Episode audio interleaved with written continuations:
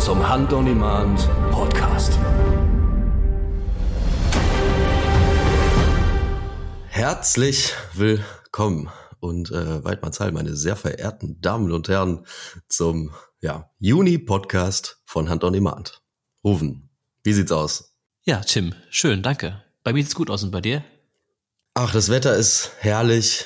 Ähm, und Findest äh, du? Es ist doch immer noch so arschkalt. Kalt? War es jetzt eigentlich einmal richtig warm? Was? Also ich, ich habe auf jedem Ansatz eigentlich gefroren. Bist du irgendwie äh, nördlich äh, umgezogen oder was hast du gemacht? Also hier ist irgendwie warm ich, die ganze Zeit. Kannst du mir eigentlich nicht vorstellen, dass bei euch in der Eifel noch wärmer ist als in Nordrhein-Westfalen? Ja gut, bei euch in Köln, da in der Rheinebene, da ist immer warm, das stimmt.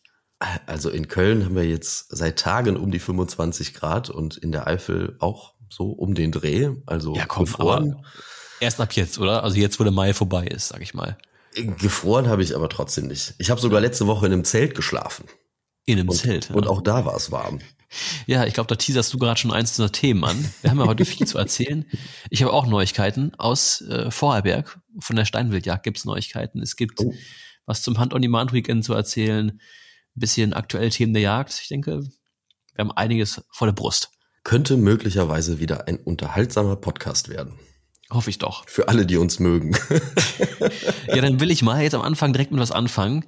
Ähm, bevor noch, äh, bevor die meisten abgeschaltet haben, ein wichtiges Thema, nämlich äh, Thema Face-Petition. Es folgen die aktuellen Themen der Jagd. Tim, das hatten wir schon mal. Äh, Face ist ja sozusagen unsere Interessensvertretung vom Europäischen Parlament und da läuft noch eine Petition nur noch bis zum 6. Juni. Also ähm, da fehlen ganz wenige Stimmen und die müssen jetzt noch da rein.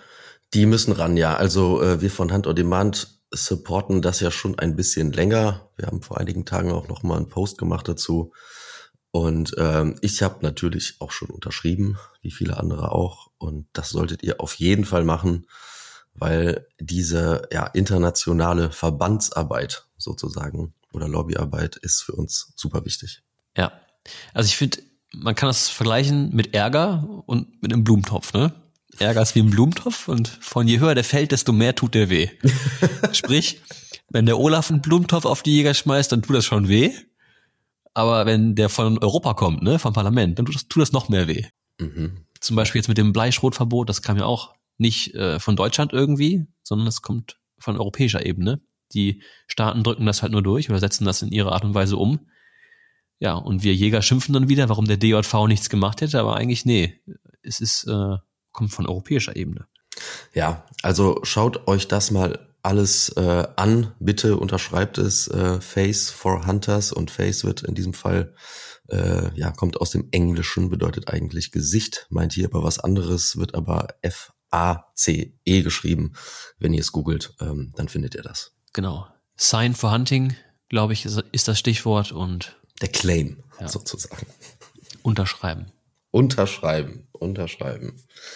Ja, und dann hat die Tage noch was Interessantes stattgefunden, nämlich das erste Zukunftsforum Rotwild in Schleswig-Holstein am 11. Mai. Da haben sich im Prinzip alle möglichen zusammengetroffen, die sich treffen können. Jäger, Landwirte, Forstwirte, Politiker, Grundbesitzer, Forscher und so weiter. Und die haben zusammen darüber ähm, diskutiert, sage ich mal, ja, über die Zukunft des Rotwildes, wie man Lebensräume vernetzen kann, ähm, wie man Rotwild richtig bewirtschaften kann, damit die Wildart vor allem genetisch, insbesondere in Schleswig-Holstein, ähm, ja, saniert wird, sag ich mal, und äh, langfristig gesund erhalten bleibt. Das ist ja auch gerade in Schleswig-Holstein ein großes Problem mit der Lebensraumzerschneidung.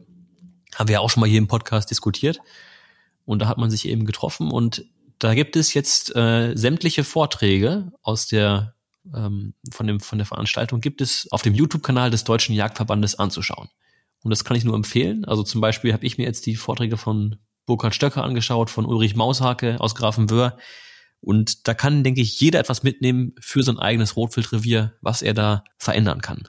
Da kann jeder was tun und wenn alle ein bisschen was machen, dann hat es die Wildart insgesamt ein bisschen besser. Ja, das hilft absolut weiter, kann ich nur bestätigen, auch aus unseren Revieren in der Eifel.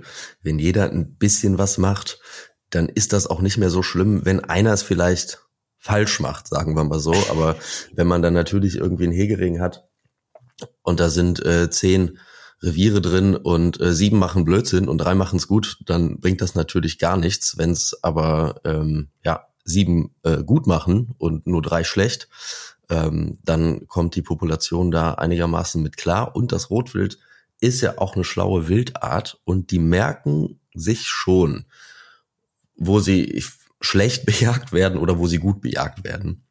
Das muss man schon sagen.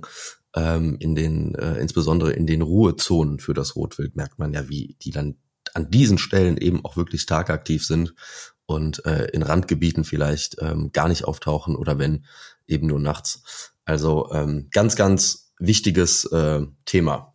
Ja, ich finde, wir könnten auch gleich durchaus mal darüber reden, wie man denn sein Revier schlau bejagt. Vielleicht so mhm. Stichwort Intervalljagd, das hast du jetzt angeschnitten schon. Auch eigentlich schon viele wichtige Dinge gesagt. Aber vielleicht reden wir erstmal noch über das vergangene Wochenende. Denn da ist ja auch bei euch in Eifel im Revier etwas passiert. Ja, bei uns im Hunting Room in der Eifel war auf jeden Fall Halli Galli von Freitag ähm, bis Montag. Wir hatten das Hunt on Demand Weekend äh, 2023. Ja, viele Publisher waren dabei, rufen du leider nicht. Ähm, ja. Du warst ähm, nachweislich verhindert. Auf die Gründe will ich jetzt nicht weiter eingehen. Vielleicht sei nur dazu gesagt, äh, wenn man morgens an die Tankstelle kommt, nicht den ersten Cappuccino trinken, der aus der Maschine kommt. Ansonsten bin ich aber froh, dass es dir wieder gut geht. Uns in der Eifel ging es auf jeden Fall ähm, wirklich mehr als prächtig und zwar nicht kalt rufen. Wir hatten äh, tolles Wetter, drei Tage von morgens bis abends Sonnenschein. Ähm, wir haben gejagt, wir haben zusammen gegessen, gekocht. Wir waren ähm, ja halbwegs erfolgreich angeln. Aber was am wichtigsten war, wir hatten wirklich eine tolle Zeit, hatten äh, tolle Gespräche ähm, mit den Publishern und ähm, ja, Jagderfolg hatten wir definitiv auch. Ich glaube, wir hatten jetzt am Ende fünf Rehböcke, drei Schmalrehe und einen Keiler. Uh. Und äh, wie das immer auf der Jagd so ist, ähm, das Beste schießt immer der, ähm, der, der Jungjäger sozusagen. Und der äh, Nikolaus von Feld und Jagd, ich weiß gar nicht, ob er noch Jungjäger ist oder ob er schon länger als drei Jahre seinen Jagdschein hat, bin ich mir gerade unsicher, ist er gerade erst 18 oder 19. Ähm, aber er hatte das Glück, am zweiten Morgen äh, mit äh, Paul zusammen äh, einen Keiler zu strecken und der hat sich wirklich gefreut. Unglaublich, ähm, natürlich alles auf Film. Und äh, was da alles sonst noch so passiert ist, gibt's dann im Eifel-Krimi Teil 2 zu sehen. Und ich glaube, das wird ein wirklich unterhaltsamer Film. Ja, ich bin ja gespannt, weil ich nicht dabei war leider. Ich habe aber so ein paar Sachen bei euch äh, verfolgt auf den Social Media Kanälen. Zuerst habe ich die Zelte gesehen, dachte mir so, ah, geil, aber. Ja, das war eine Aktion. Also eigentlich hatten wir ein Ferienhaus organisiert, ähm, damit wir alle doch irgendwie schlafen können. Wir waren ja ähm, 14 Mann und äh, zwei Frauen. Und dieses Ferienhaus ist aber leider nicht fertig geworden. Und dann habe ich ähm, eine Woche vor der Veranstaltung natürlich ein bisschen Stress gehabt und habe dann überlegt, was kann ich machen? Dann habe ich erst versucht, irgendwelche Wohnwagen zu mieten. Das war aber, Pfingsten war das, ne? Das war aber übers Pfingstwochenende war das nicht möglich, weil die halt schon alle vermietet waren. Und dann hat unser weltbester Programmierer, Daniel, ja. ähm, gegoogelt. Und zwar hat er nicht irgendwie Zeltmieten gesucht, wie ich das gemacht habe, sondern er hat nach Glamping gesucht. Ich wusste gar nicht, was das ist. Was ist das denn, Glamping? Glamping ist so ein bisschen, äh, ja, so, so ein bisschen luxuriöseres äh, Zelten, so ein bisschen mit Deko und so Kram. Wie auch immer, das war mir eigentlich egal. Ich wollte gar nichts Luxuriöses haben. Ich brauchte einfach nur irgendwas, wo die Leute schlafen können. Und dann habe ich ähm, Zeltlust, also er hat Zeltlust gefunden, äh, könnt ihr mal googeln. Ähm, und die bieten das eben an, dass man sich für eine Woche oder, oder für mehrere Tage eben wirklich ähm, schicke Zelte mieten kann und die sitzen in Hamburg, bringen die aber dann überall hin, in Deutschland zumindest, wo man irgendwo ist. Und ähm, ja, dann kam Marlin von Zeltlust bei uns vorbei am ähm, Don, nee, am Freitagmittag, genau, und äh, baute uns dann ähm, zwei Zelte auf, die, die wirklich schön waren, mit Matratzen drin, mit so einem Bänkchen, so ein bisschen Licht, ein Teppich, also alles, was man so braucht. Und ähm, ja, eben in diesem Zelt habe ich dann auch ähm, dann selbst eine Nacht genächtigt und ich muss sagen, ähm, es war unfassbar bequem. Und was ich am meisten gefeiert habe, äh, irgendwann frage ich ihn dann, ja, wo sind denn die Betten? Weil ich sah nur Matratzen. Ich dachte, ja, okay, Matratzen auf dem Boden im Zelt kennt man ja alle. Feuchtigkeit wird dann irgendwie nass und dann wird's ja ein bisschen eklig. Und dann sagt er, nee, nee, ich hab da was. Und dann holt er so Kartons raus und die zog er dann wie so eine Ziehharmonika auseinander. Und dann war das eben so ein ich glaube 1,80 oder, oder zwei Meter mal 90 große Fläche und da legte er dann einfach diese Matratze drauf. Und ich so, Ach, das was? hält? Ich so, das hält? Wie soll das denn gehen? Dann sagt er, ja, ja. Sagt er, durch diese Konstruktion hält dieses Ding pro Quadratmeter eine Tonne. So. Und da kann nun wirklich jeder drauf schlafen. Und es war wirklich sehr, sehr bequem. Also ich habe. Das heißt, äh, da dürfte auch dem Verkehr nichts im Wege stehen. Nee, da konnte man äh, sich drehen und wenden und springen und äh, wie auch immer rufen. Das wäre was für dich gewesen. Sagen wir mal so. Und nee, also das war wirklich, ähm, wirklich toll. Das hat alles perfekt gepasst. Dann hatten wir noch von einem äh, Freund in der Eifel, Samstag hatten wir ja so eine Art äh, Wild-Catering. Der macht da, äh, bietet so Seminare und Kochkurse an. Und ja, also rundum war es ähm, ja einfach, einfach schön, ähm, das, was Jagd ausmacht, so zusammen zu, äh, zu sein, äh, Freude dabei zu haben, bisschen wild zu kochen und auf die Jagd zu gehen. Und eben noch das erste Hand-on-Demand-Angelturnier. Ähm, ja, war einfach toll, hat riesigen Spaß gemacht, werdet ihr sehen im Film, wie gesagt. Ja, die Zelte sahen so ein bisschen aus wie so ein Indianercamp, fand ich. Fand ich richtig cool irgendwie. Ja, und das Coolste war, der Bully vom Daniel, also von unserem weltbesten Programmierer, der stand so irgendwie so daneben und diese, es hatte exakt dieselbe Farbe. Ne? Also genau. Das, so ein ja. T3 von 1970, 80, ich weiß es gar nicht so genau. Wahrscheinlich mit Dieselabgasnorm, äh, weiß ich nicht, wie schlecht es gibt. Irgendwie sowas. Ja, es ja, sah toll aus und war auch toll. Ja. Und wer hat dann gewonnen beim Angelturnier? Oder erstmal so gefragt, was waren überhaupt die Kriterien? Ähm, die Kriterien waren, möglichst äh, viele und große Forellen zu fangen. Ähm, wir hatten aber das Problem, ich weiß, viele wissen das wahrscheinlich nicht, bei Nordostwind beißen die Fische grundsätzlich entweder sehr schlecht ah, oder ja. nicht. Genau. Und es ist wirklich so. Es ist wirklich so. Das sagte uns der Typ von dem Angelverein schon vorher. Sagte er, ihr werdet heute wahrscheinlich gar keinen einzigen Fisch fangen, weil wir Nordostwind haben, da beißt ihr nichts. Und wir so, ja, ja. Ach was. Ist klar, komm, wir sind hier äh, mit 15 Leuten und angeln, da werden wir wohl einen Fisch rauskriegen. Wir haben auch welche rausbekommen. Tatsächlich aber wirklich viel, viel weniger als erwartet. Und ähm, diesem Nordostwind hat das den Hintergrund äh, mit dem Luftdruck. Und es ist so bei den Fischen, die eine Schwimmblase haben, dass diese Schwimmblase sich dann vergrößert und auf den Magen drückt und dann haben die Fische keinen Hunger mehr. Und Gerold hat mir gesagt, insbesondere bei den Zandern ist es so, wenn eben dieser Luftdruck irgendwie so da ist, braucht man es auf Zander gar nicht probieren, weil dann fressen die wirklich nichts. Ach was. Mhm. Das hört sich tatsächlich auch noch ein bisschen plausibel an, muss ich sagen. Haben wir wieder was gelernt, Rufen. Ja. Ja, also wer dieses Angelturnier gewonnen hat, äh, das sieht man dann äh, auch im Film. Da will ich noch nichts äh, vorwegnehmen. Ja, okay, ich bin gespannt. Ja, ansonsten, was gibt's noch zu berichten? Also Thema Zelte, da fällt mir auch wieder ein, das Geartester Festival ist jetzt nur noch zwei Monate. Mhm. Und da habe ich schon richtig Bock drauf mittlerweile. Äh, sowieso, jetzt beginnt ja die Festivalsaison, also. Ja, ich habe auch tierisch Bock auf dieses Festival. Ich hoffe nur, dass das nicht wie die Hubana so ins Wasser fällt und da irgendwie ähm, ja, drei Tage Regenwetter ist. Weil das ist natürlich echt. Äh, ja, wobei August müsste, müsste normalerweise safe sein. Ja, ich ja. klopfe mal gerade dreimal auf meinen Holztisch. So, jetzt passt das. Neues von Hand on Demand. Ja, ansonsten, äh, Hoodry, wir haben natürlich auch viel mit den Publishern besprochen, was jetzt so in Zukunft passiert.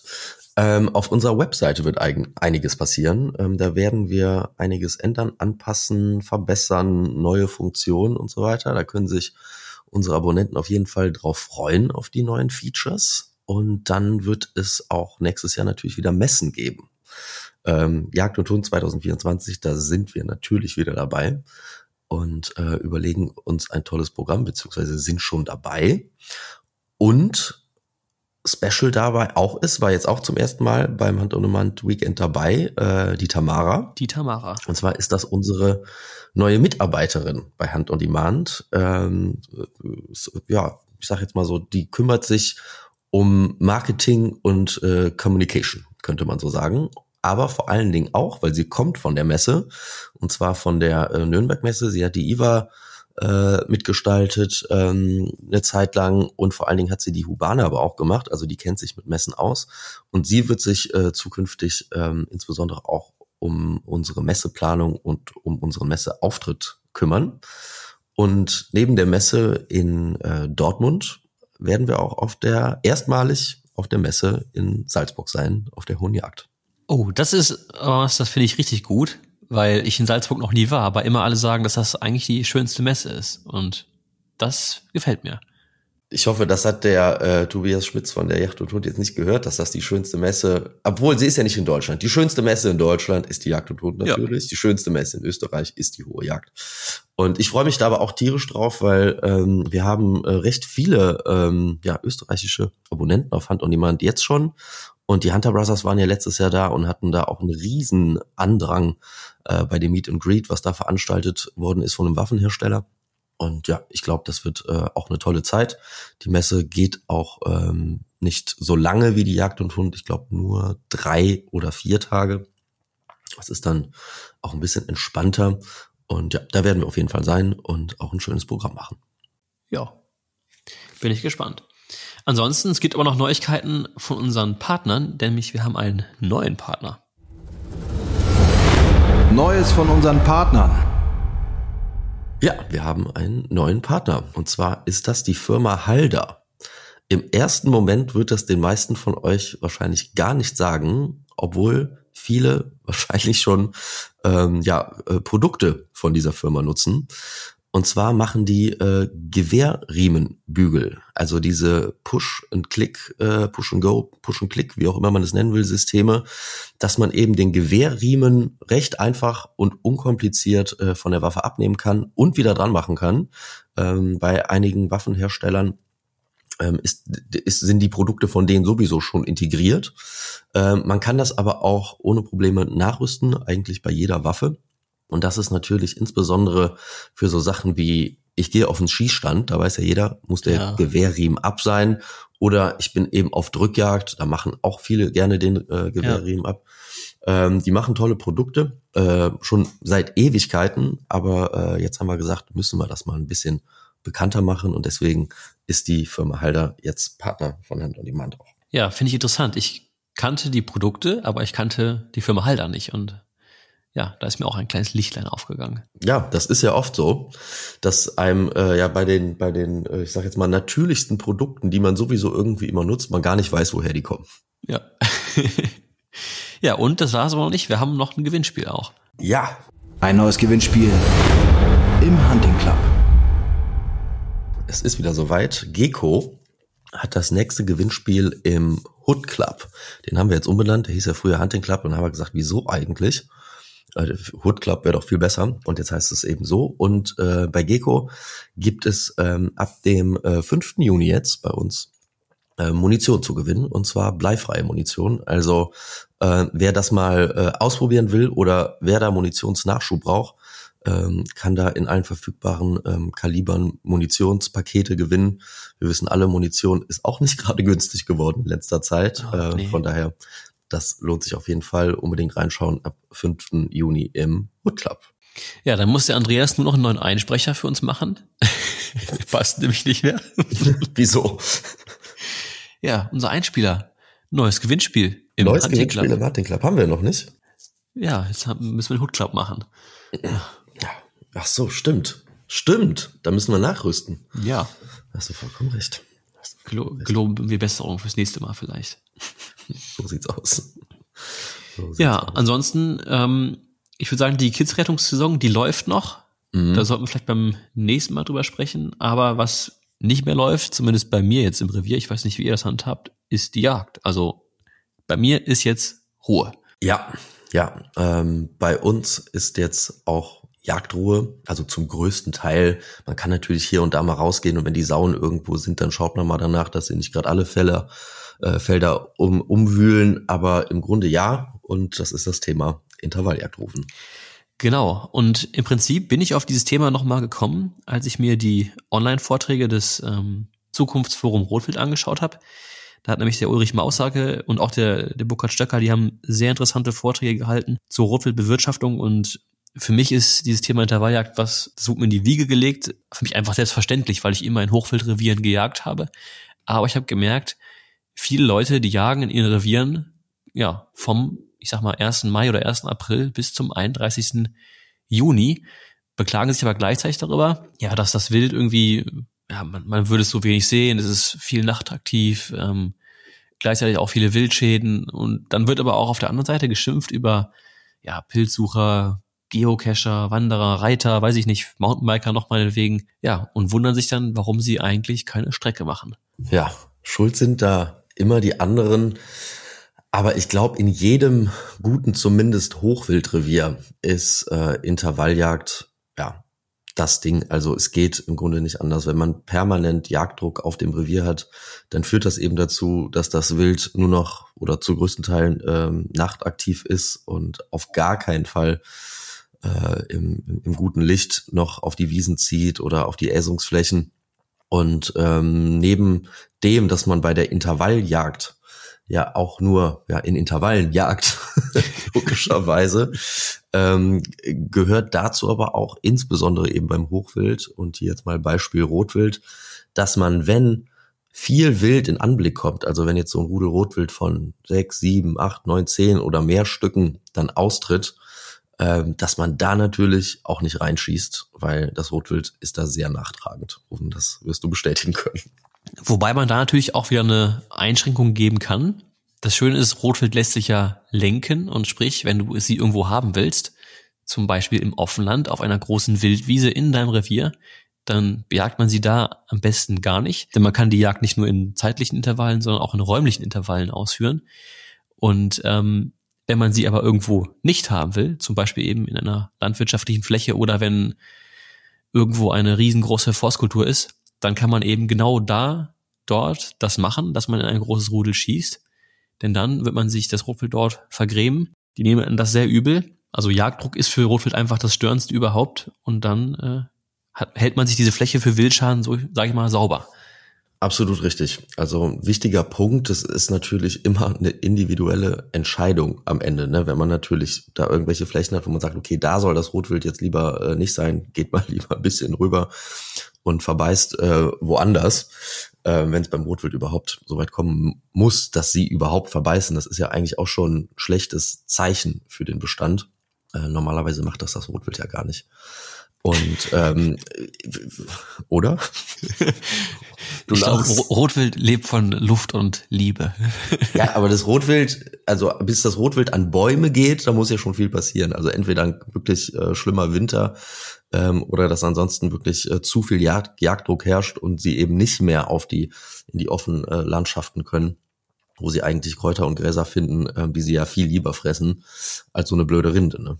Ja, ich meine, gut, klar, ne? Das Rotwild isst gerne wie so ein Rasenmäher auf der Wiese, aber äh, jetzt gerade so im Frühjahr, wenn die Buchen austreiben, das ist schon, das ist auch schon lecker. Ja, gut, hast, hast halt du das mal gesehen, wie so ein Alt hier so ein Ast in den Eser nimmt und den wirklich einfach so abzieht, die Blätter? Ja, es ist so, so, so, so ein Buchenspieß, ne? Der Albtraum des Försters. Der Albtraum des Försters. Ja, aber irgendwas müssen, äh, muss ja. das Rotwild natürlich auch fressen, das ist ja gar keine Frage. Ähm, ich habe das jetzt im neuesten Film, der gerade rausgekommen ist, von uns Ruhige Jagd in der Eifel heißt er.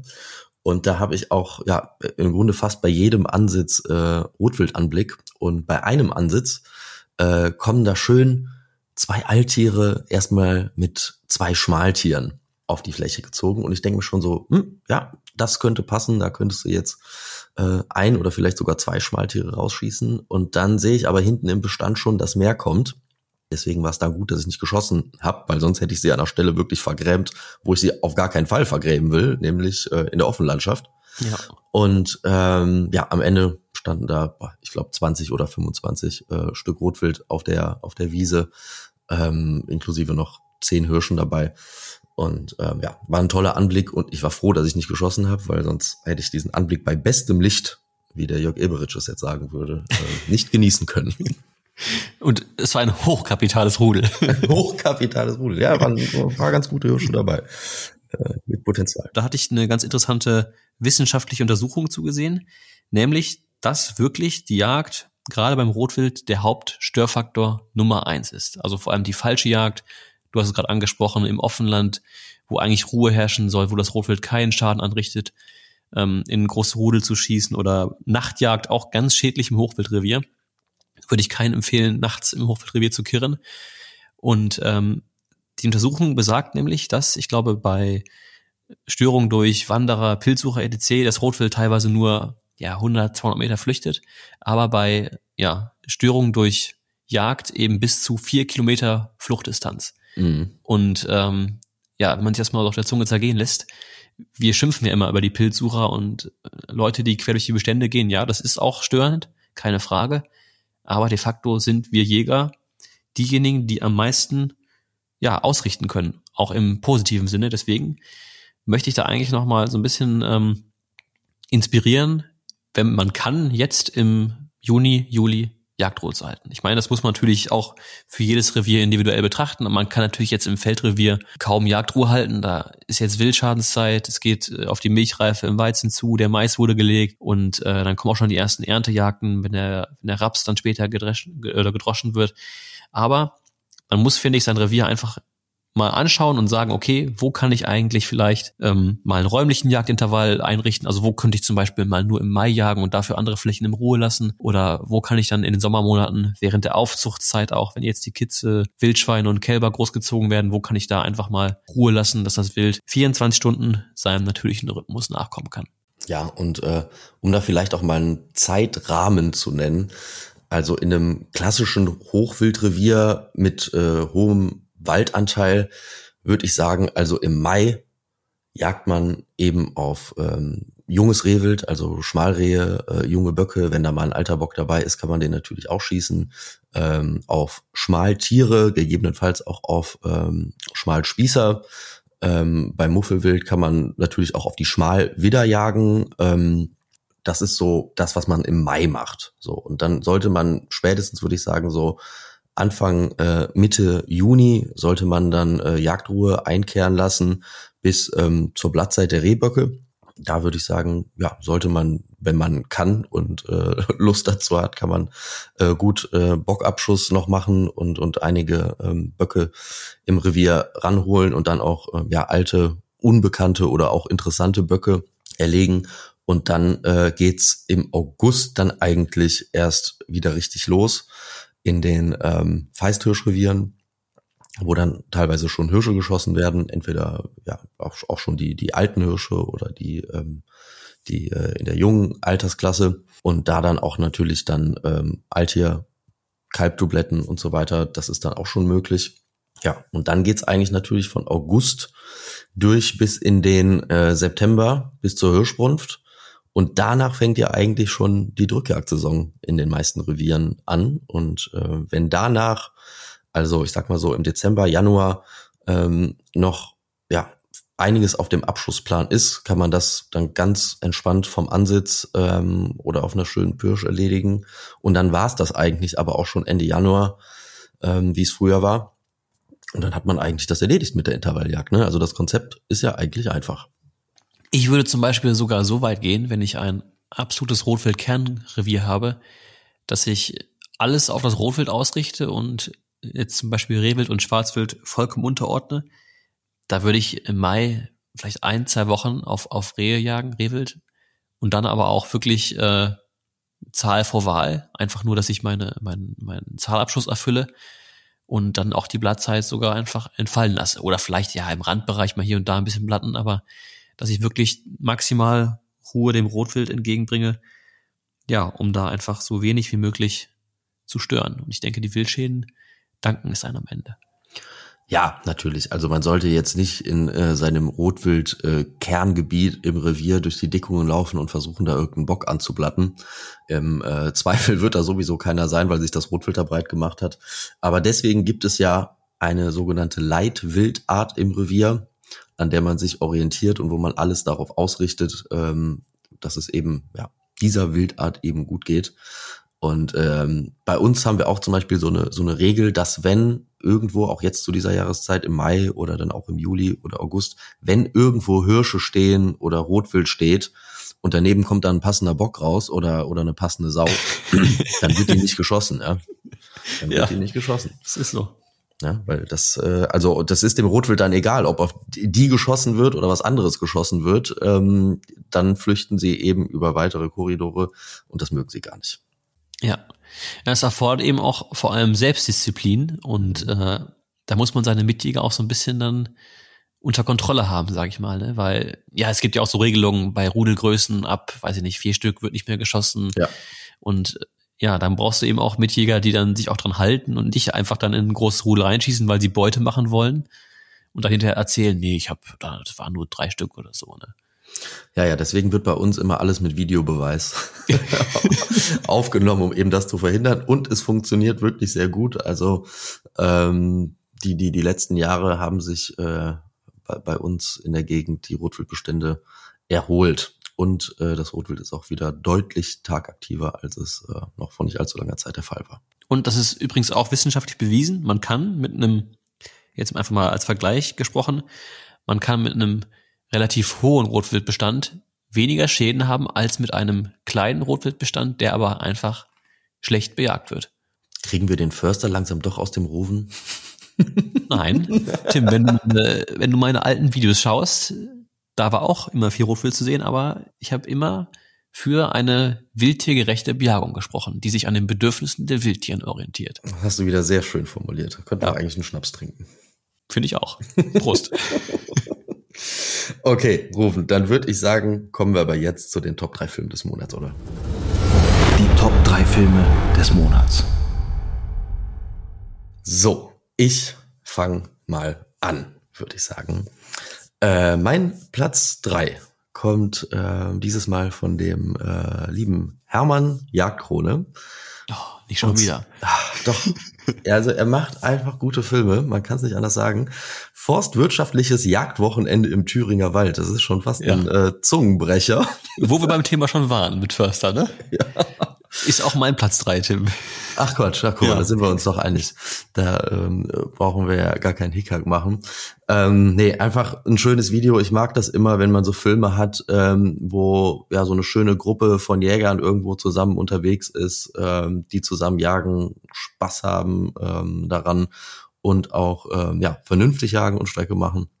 Und das ist ein Paradebeispiel für so eine Art Film und von daher geht der Platz drei an den Hermann. Ich will auch nicht zu viel verlangen. Ich glaube, wir sind alle mehr super. als zufrieden. Ähm, wir hatten durchwachsenes Wetter, wir hatten bestes Wetter mit Sonne.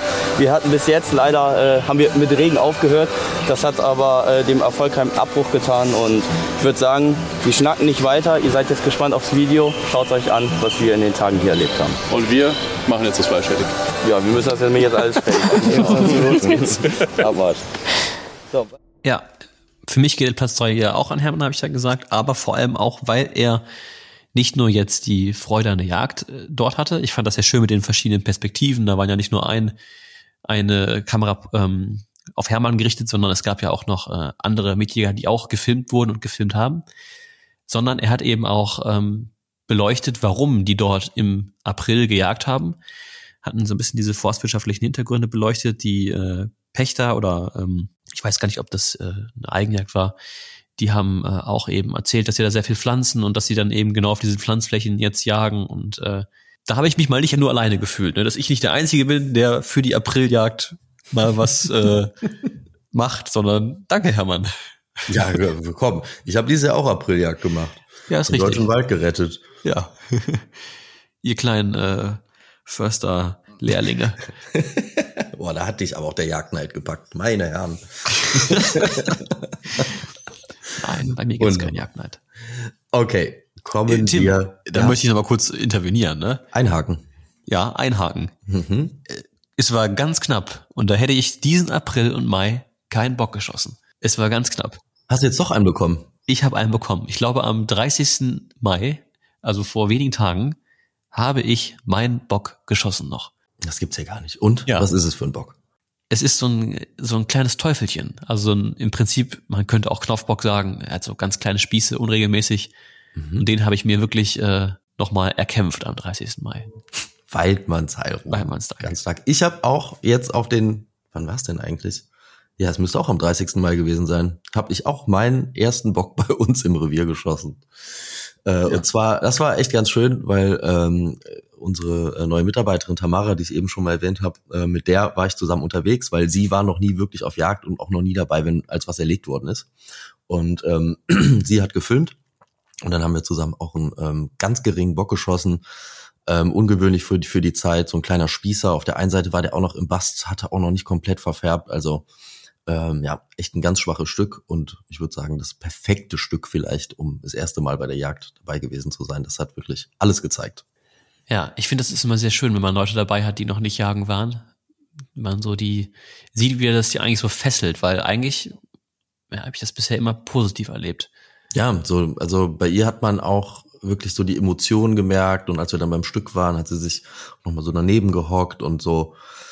Ja, ich finde es immer komisch, wenn man sagt, irgendwie so das tote Tier gestreichelt, aber das ist halt so, ja, so, so gefühlt. Ja, Sozusagen, ne? klar, ist, ja- ich finde es auch eigentlich nur logisch, dass man dann das Tier auch äh, anfassen möchte eigentlich. Machen wir Jäger ja auch. Machen wir ja auch. Ja, muss man ja, man muss es ja auch irgendwie ähm, bewegen. Verräumen. Es versorgen. Ja. Und sie hat mich, das fand ich ganz niedlich, sie hat mich so gefragt, ähm, weil ich gesagt habe, nimm es vorne an den Läufen und zieh es. Dann sagte sie so, ja, kann man es nicht irgendwie so, also so hochheben, also so in, in, in beide Hände so, dass es halt nicht so auf den Boden kommt. ja. Und ähm, ja, der Gedanke ist natürlich irgendwie ein, ein bisschen schön. Ähm, bei einem kleinen Bock geht das vielleicht äh, spätestens bei dem 50 Kilo Überläufer hört der Gedanke dann aber auf. Da knackt der Rücken dann in unserem Alter. Das können wir nicht mehr bringen. Okay, kommen wir zu Platz zwei Und ähm, der Name könnte auch zu Platz eins passen, aber es ist mein Platz zwei Und zwar ein 1. Mai der Extraklasse von den Hunter Brothers. Da Ja. waren die letztes Jahr unterwegs ähm, mit Lasse, Timo und ähm, ja, in einem Feldrevier und haben wirklich äh, ordentlich Strecke gemacht.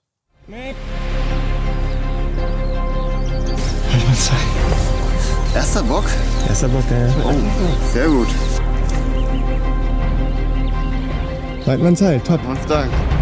Das ist ein sechs-, siebenjähriger Bock. Quack, quack, quack. Ich freue mich ja. Schöner erster Mai. Gestern Abend dachte ich, oh Mann, um vier aufstehen. Dein erster Bock. Weidmannsheil.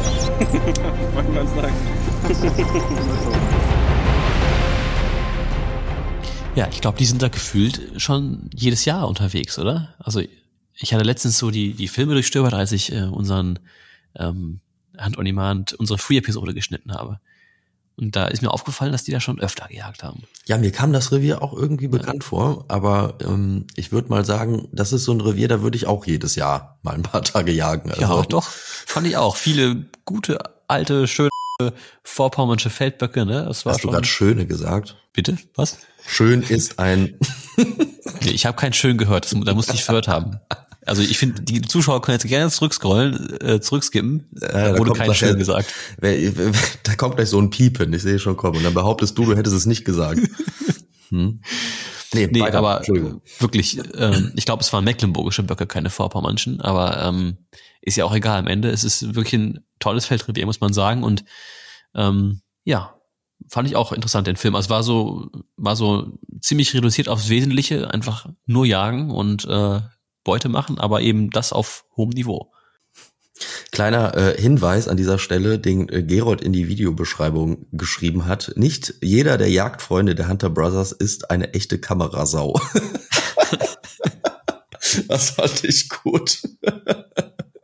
Und hier haben wir noch was zum Thema schön, das schreibt Gerold auch in der Videobeschreibung. Der ist aber schick. Sagt einer.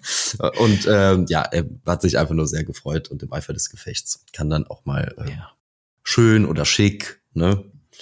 Im Ich Grunde finde- sind sie ja brav alle. Ja, wir sollten das nicht so, nicht so ernst sehen. Nee, nee, nee, machen wir auch nicht. So ein Quatsch. Ja, was ist dein Platz zwei, Rufen? Ja, mein Platz zwei kommt schon wieder von Hermann.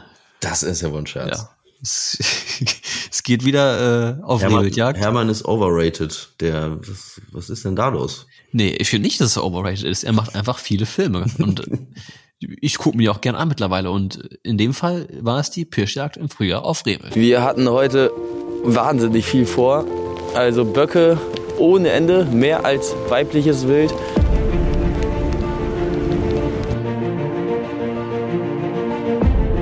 Nochmal zwei Böcke. Und da hinten, oh, komm, komm, komm, komm, komm mal mit.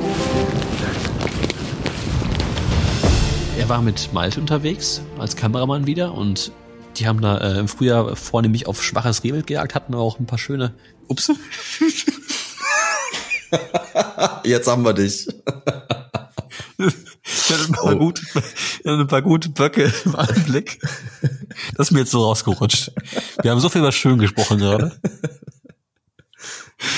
ähm, ja, jetzt habe ich ganz den Faden verloren, aber es waren auch ein paar wirklich äh, schöne Szenen dabei, so, um mich mal zu retten. Ich erinnere mich da an einen Moment, wo sie da im Raps stehen und dem Wild wirklich ganz dicht auf Augenhöhe begegnen. Sehr spannend und ja, hat er gut gemacht. Insofern mein Platz zwei. Sehr gut, nein. Also Hermann ist es auf jeden Fall gegönnt. Also der macht wirklich, ähm, habe ich ja eben auch schon mal gesagt, macht wirklich tolle Sachen. Und da würde ich kurz mal ähm, was anderes erwähnen, weil das ist eine Frage, die wir ähm, häufiger bekommen. Und zwar, ähm, wenn man Abonnent auf Hand on Demand ist, ähm, es kann ja nicht jeder Publisher der Favorit von jedem sein. Also nicht jeder äh, mag Hunting Room, nicht jeder mag Jagen NRW, alle lieben Dreispors ähm, und so weiter und so fort. Also ich denke, es ist klar, äh, worauf es hinausläuft. Und ähm, hier kann ich aber an der Stelle mal den Abonnenten sagen. Also wenn ihr von einem Publisher die Filme nicht schaut, dann ähm, verdient der im Grunde auch kein Geld. Also ihr supportet wirklich, wenn ihr Hand-on-Demand-Abonnent seid, nur die Publisher, von denen ihr auch die Videos schaut. Wenn ihr sagt, oh, den Tim, den kann ich nicht leiden. So ein blödes Arsch, Arschloch. Ich will nicht, dass der einen Cent von mir kriegt. Dann kriege ich den auch nicht, wenn ihr keine Hunting Room Filme guckt. Ne? Also nur, dass das mal gesagt ist, ähm, Hand on Demand funktioniert von vorne bis hinten nach dem Leistungsprinzip. Ähm, also wer viele Filme macht und wer viele Leute hat, die diese Filme gucken, der verdient auch ich sage jetzt mal in Anführungszeichen viel Geld. Ähm, und äh, ja, wenn äh, ihr die Filme von jemandem bestimmten äh, nicht supporten wollt oder den Publisher nicht supporten wollt, guckt einfach seine Filme nicht und dann hat er auch nichts von euch. Ja, das ist, ich würde sagen, ein faires, leistungsorientiertes Prinzip, nicht wahr? War das verständlich, Rufen? Habe ich das gut erklärt? Ja, ich glaube auch. okay, perfekt. Gut, ähm, das war nur ein kleines Zwischenspiel. Ähm, kommen wir zum Platz 1. Zum Platz 1. So, ah, ich fange ja, ich fange an. Ja, äh, ich habe eine Befürchtung, was du willst. Ich, ich, da, ja. Äh, ja, es ist der Eiffel Mac. Es ist der Eiffel McNap. Nein, Quatsch, Quatsch. Äh, es ist äh, nicht der Eiffel McNap, aber äh, auch ein Eiffel Publisher und zwar Hunting Thomas. Ach was. Oh, ich kann es immer noch nicht glauben. Eigentlich ist so der 1. Mai immer der Tag, wo bei mir gar nichts geht. Ich glaube, in den 15 Jahren, wo ich jetzt einen Jagdschein habe, habe ich vielleicht einmal einen Bock erlegt morgens. Aber der stand auch genau in der Lücke hier. Ja, und zwar, weil der, ähm, das sagt er auch in dem Video, und der jagt ja wirklich schon Ewigkeiten. Und der sagt, seit 15 Jahren habe ich am 1. Mai noch nie ein Stück Wild erlegt. Und dieses Jahr hat es dann aber geklappt, am 1. Mai äh, mit einer Sau und einem Stück Rehwild. Und äh, da habe ich mich doch sehr drüber gefreut. Und es ist auch ein schönes Video. Man sieht, wie er, trotzdem er ein erfahrener Jäger ist, sich wirklich sehr, sehr darüber freut, dass es so geklappt hat. Und das fand ich äh, schön anzuschauen. Deswegen mein Platz eins. Ja, Thomas ist einfach eine ehrliche Haut, das muss man so sagen. Und ähm, sei ihm gegönnt. Ich habe das nicht vermutet jetzt, dass du ihn wählst, auch wenn ich den Film in meiner Überlegung drin hatte. Ähm, ich selbst habe mich aber für einen anderen Film entschieden. Mhm. Und äh, ich glaube, du wirst es schon riechen. Es geht in den hohen Norden nach Schweden. Hi. Denn dort waren die Hunter Brothers zur Elchjagd im Jahr 2022 mit einer großen Gruppe von Jägern und das war wirklich ein spannender Film. Die Hund, äh, die, die Jagd mit dem Elchhund zu sehen, das ist auch ein großer Traum von mir, seit ich in Schweden war. Ach ja, dass ich sowas noch erleben darf.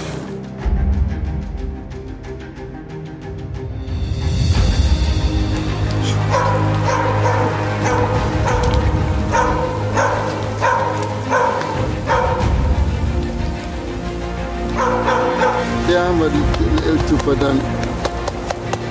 Und ich hatte Yachtfieber, als ich aus dem Auto stieg. Ich habe geschüttelt, habe ich mich vom ganzen Körper. Das war dein großer Traum, nochmal ein echt zu schießen? Ja. Bin mir fast sicher.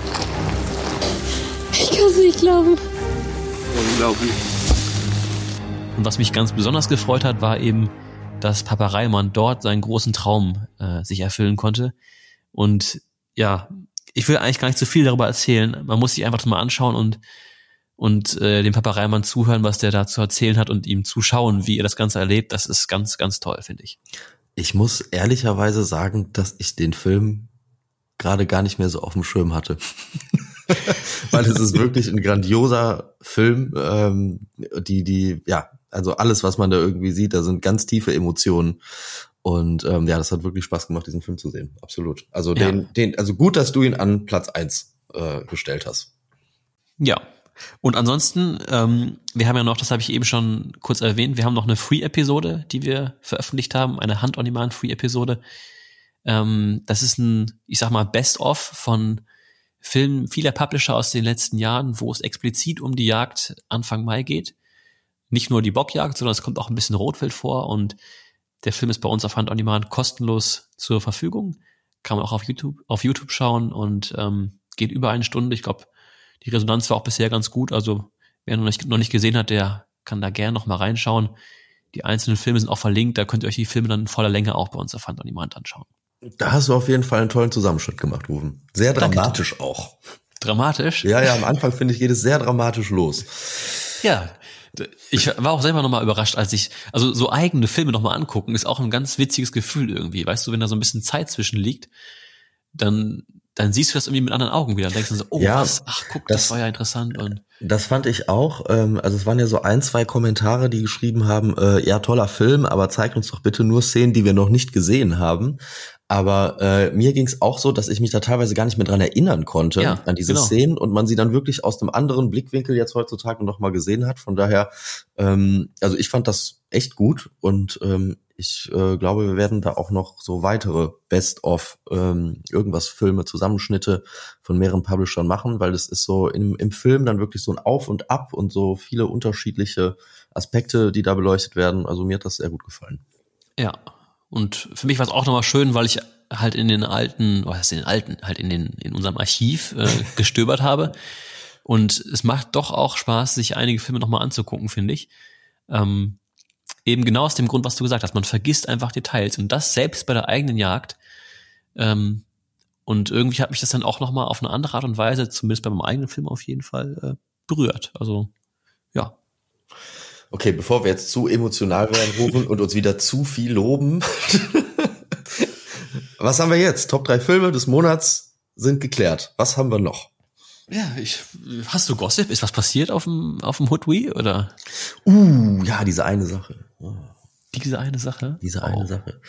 Ja, das, da ist viel passiert. Du Kopfstände, Dirty Dancing Figuren, Fische, die abrissen, weil sie einfach zu stark waren. Halleluja. Eine Kornprobe gab's auch noch. Oh, es gab, auch. also ich erinnere mich an unser letztes Hoodwee, also das, das, das vorherige, Mhm. äh, das vorherige und das war ja, glaube ich, das erste damals nach der, nach dem ersten Corona-Lockdown, glaube ich. Ja, es war noch in Corona, da musste auch jeder so einen Wisch unterschreiben, dass er sich getestet hat und so weiter und so fort. Ja, Wir haben vor Ort glaub- dann nochmal alle getestet. Und man muss sagen, es ist auch gut gegangen. Also Ja. da ist nichts passiert. Es war ja ein Arbeitstreffen damals und ich glaube, es war so, dass Arbeitstreffen gerade so, so legal waren wieder, sag Mhm. ich mal, ne? Ja, ja, genau. Also privat hätten wir uns so nicht treffen dürfen, aber da das ja wirklich auch ein Arbeitstreffen ist, ähm, mit einem kleinen Spaßfaktor dabei, ähm, war das dann in Ordnung. Und Ah, ähm, ja. Ich erinnere mich auf jeden Fall daran, man hat auf jeden Fall gemerkt, diesen, den letzten Abend, den letzten Jagdabend zumindest, ähm, Mhm. dass uns allen das richtig gefehlt hatte, unter Menschen zu sein. Ja. Und plötzlich ist da aus uns eine, eine Emotion hochgekocht, eine, eine Feierekstase, ja, wie ich sie selten erlebt habe. Also ja, das so viel also, zum Thema Kornprobe. Ich, also, ich weiß nicht, ob du noch dich an den Moment erinnerst. Ich möchte gar nicht aussprechen, was da passiert ist, aber Oh. es wurde ein klarer eingeschenkt. Das war übel. Das war übel. Nein, aber in jedem Fall in diesem, äh, bei diesem Mal ähm, Matthias von der Wilden A, mit dem wir den Hunting Room Wein zusammen machen, der war auch wieder da und wir haben erst ähm, beim Angeln eine kleine Weinprobe gemacht und zwar äh, wurden mir dann die Augen verbunden und ich äh, musste aus äh, zwei Weinen herausfinden, welcher der Hunting Room Wein ist. Oh, oh. Und ähm, ich nahm so den, mir wurde dann das Glas gereicht und ich roch so dran, ich dachte so, das ist er. Also ich war mir eigentlich schon sicher. Dann habe ich so einen Schluck getrunken und wenn man sich dann wirklich so darauf konzentriert, was man schmeckt, schmeckt man anders, als wenn man so normal einfach was trinken würde. Als wenn man sich eine reinorgelt. Ja, und da war ich mir wieder unsicher. Dann habe ich den anderen Wein bekommen. Da dachte ich mir so, hm, Das ist er auch. ja, hab ich sag, dann habe ich den anderen nochmal gekriegt und am Ende habe ich mich richtig entschieden, im Gegensatz zu Gerold. Und das ist wirklich mehr als verwunderlich, weil ich würde fast behaupten, dass Gerold in Liter Korn mehr in seinem Leben getrunken hat als ich in Liter Wein. und Gerold hat dann den äh, seinen geliebten Oldeslohr dort stehen gehabt und so ein Fuselwein von der Tankstelle. Und gut, man muss ihm zugute halten, er hatte dann auch abends schon äh, ein bisschen ein bisschen Pegel, konnte sich vielleicht nicht mehr zu 100 Prozent konzentrieren, aber er hat seinen geliebten Oldeslohr nicht erkannt. Ach so, er hat keine Weinprobe gemacht, sondern die Kornprobe. Er hat eine Kornprobe gemacht, Uh. ja. Das ist natürlich, äh, dabei hat, sagt er doch immer, dass dieses Ganze, was nicht Oldeslohr ist, das wäre wär doch irgendwie taugt nichts, was wir hier im Westen so zu uns Ja. nehmen würden. Was die Ossis immer so zu quatschen, ne? Und am Ende erkennen sie ihren Entlarvt. eigenen Korn nicht. Entlarvt. Das gibt's übrigens sogar zu sehen. Ja? Und zwar äh, auf dem YouTube-Channel von äh, Wilde A wurde das äh, filmisch festgehalten. Oh, da muss ich mal reingucken. Wie Gerold die Kornprobe macht. Sehr gut. Ja. Nee, ich sagte ja, vielleicht für die nächste Ausgabe könnten wir uns das Thema Kidsrettung noch vornehmen, vielleicht mal mit einem Gast wieder. Mhm. So ein bisschen Resümee ziehen äh, Mhm. zur Kids-Saison. Hast du den Alex im Kopf, oder? Ja, den Alex oder den Andreas, weiß ich nicht. Das fällt mir so ein. Vielleicht habt ihr auch noch, ihr Zuhörer, eine Idee, wen wir da ins Boot holen sollen. Ansonsten, äh, ja, bei mir gab es ja noch Neuigkeiten zur Steinwild-Thematik, habe ich ja gesagt. Der Steinwild-Film ist fertig, Tim. Boah, ich freue mich wie Bolle. Ja, jetzt allerdings muss ich sagen, gibt es erstmal Privatpremiere. Ähm, ich werde jetzt mich in die Berge begeben und da werden wir uns den Film erstmal in, ja, so klein ist die Runde gar nicht anschauen. Die Pächter sind dabei, die Grundstückseigentümer sind dabei, ähm, ja, alle Beteiligten eigentlich, die irgendwie damit was zu tun hatten, sind dabei und dann gucken wir uns den Film erstmal an und dann, ja, hoffe ich, dass wir alle ein positives Fazit ziehen und dass wir den Film auch dann zeigen können. Das wird doch so ein richtiger Jagen-NRW-Krimi, oder? Also ich habe mir bei einem Film selten so viel Mühe gegeben, muss ich sagen. Ich habe da noch ein paar Animationen so eingebaut und ähm, es ist ein wirklich grandioser Film. Es ist ein richtiger Blockbuster, kann man sagen, bei dem eigentlich es gar nicht um die Jagd geht. Es geht eigentlich ständig nur um Menschen. Es geht um um dieses Ziel, was man sich vor Augen gesetzt hat. Und es ist auch, finde ich, sehr, sehr spannend, nervenaufreibend. Ähm, ah, und ich hoffe wirklich, dass wir diesen, dass, dass es grünes Licht gibt für den Film, für die Öffentlichkeit. Gibt es eine Leiche? Wer war der Mörder? War es der Gärtner? Man weiß es nicht. In dem Fall ist auch die Frage interessant, wie wurde die Leiche eigentlich entsorgt? Und wurden alle Beweise vernichtet? Nein. Ach Gott, Rufen. Ja, ich bin Also, gespannt, ob es da beim nächsten Mal, ob ich da Neuigkeiten berichten kann. Vielleicht ist der Film dann ja sogar schon veröffentlicht. Ich weiß es nicht. Was steht noch in den Sternen? Hm. Drückt uns die Daumen. Drückt mir die Daumen. Ich finde, die Öffentlichkeit hat das verdient, den Film zu sehen. Am Ende wird alles gut. Und wenn es noch nicht gut ist, ist es noch nicht das Ende rufen. So ist es. Ja? Ich finde eigentlich, das waren jetzt auch schöne Abschlussworte von mir. von diesem Ja. Podcast. Oder willst du noch irgendwas teasern? Ich finde, für diesen Spruch darfst du auch noch einen trinken, theoretisch. Mindestens eine. Heute war wieder schlimm, aber wir haben so gute Laune, weil die Sonne scheint und weil es so warm ist. so ist das. Ja. Was machst du jetzt eigentlich die nächsten zwei Monate, wenn du nicht jagen gehst? Oder geht man als, Jag ja, als Jagdblogger kennt man immer irgendeine Jagdgelegenheit, ne? Oh, ich muss Montag erstmal zum Zahnarzt, das wird ordentlich wehtun und ich krieg so ein Scheißimplantat. Aua. Ja. Ja, mein Beileid, das ist. ja. Und dann, äh, glaube ich, gucke ich mir mal an, was so in Spanien los ist. Och, Ja. och. Und äh, ein bisschen angeln, glaube ich. Habe ich auch noch mal Lust. So ein Kram. Ich werde Filme schneiden. Ich habe noch so viele schöne Filme, die ich äh, der Welt zeigen möchte aus den letzten Monaten. Und äh, Da werde ich mich dran begeben. Dann ab in den Bunker mit dir. Du bist ja eh nicht so ein Sonnenanbeter. Doch, das kann man auch eine Sonne machen. Ey, ich bin ja wohl braun gebrannt bis zum Get-No, oder? Ja, bis zur Unterhose Seit Afrika. Ach, herrlich. Okay, Rufen, bevor wir hier noch mehr Blödsinn erzählen, ich glaube, der Podcast war jetzt lang genug. Freunde, ich, äh, ja, wir wünschen euch äh, eine schöne Sommerzeit, tolles Wetter, Waldmannsheil, aber denkt an die Intervalljagd. Ja. Und äh, ja, dann freue ich mich auf äh, Anfang Juli, Rufen, mit dir äh, auf den nächsten Hand on Demand Podcast. Also, bis dahin. Bis dahin. Man's Heil. Da sind noch Frauen in der Deckung. Treibt sie raus, treibt sie raus, treibt sie raus, raus, raus, sind noch Sauern in der Deckung. Treibt sie raus, treibt sie raus, treibt sie raus, bei Marcel!